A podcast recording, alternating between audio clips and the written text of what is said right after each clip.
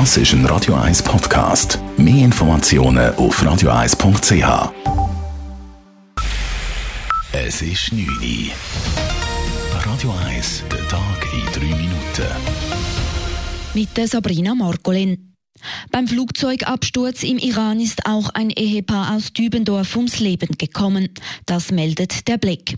Der ETH-Doktorand und seine Ehefrau waren iranische Staatsbürger, haben aber in Dübendorf gelebt.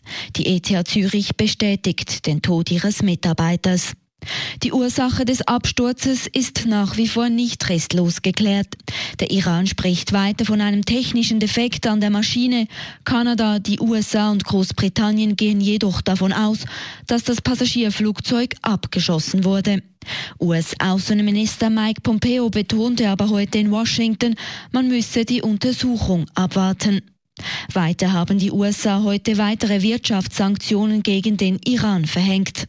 Einzelheiten von USA-Korrespondentin Tina Eck. Die neuen Strafmaßnahmen betreffen unter anderem den Stahlsektor im Iran. Außerdem werden acht hochrangige Vertreter des iranischen Regimes mit Sanktionen belegt. Die acht sollen an den jüngsten Attacken auf US-Truppen beteiligt gewesen sein.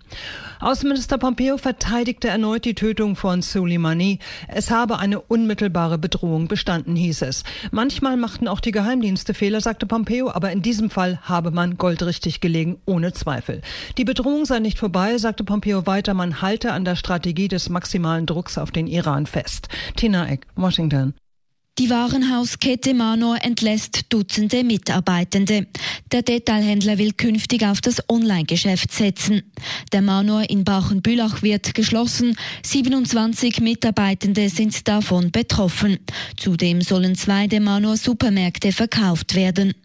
Von der Reorganisation auf Führungsebene sind rund ein Dutzend Direktoren und 40 weitere Mitarbeitende betroffen, heißt es in einer Mitteilung. Im Digital- und IT-Bereich wiederum sollen dieses Jahr rund 30 neue Stellen geschaffen werden. Die Arbeitslosenquote in der Schweiz liegt so tief wie zuletzt vor 20 Jahren. Wie das Staatssekretariat für Wirtschaft SECO in einer Mitteilung schreibt, lag die Quote im Jahr 2019 durchschnittlich nur noch bei 2,3 Prozent und damit nochmals 0,2 Prozent tiefer als im Vorjahr. Im Kanton Zürich lag die Quote 2019 noch 0,2 Prozentpunkte tiefer, nämlich bei 2,1 Prozent.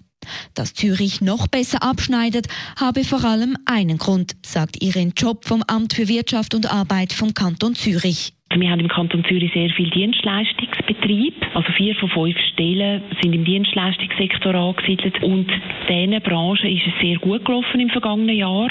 Das heißt, sie haben können Bereiche in der Industrie, die schlecht gelaufen sind, kompensieren. Und darum ist es insgesamt gut gelaufen im vergangenen Jahr. Die Arbeitslosenquote im Kanton Zürich dürfte auch im kommenden Jahr tief bleiben, so Job weiter.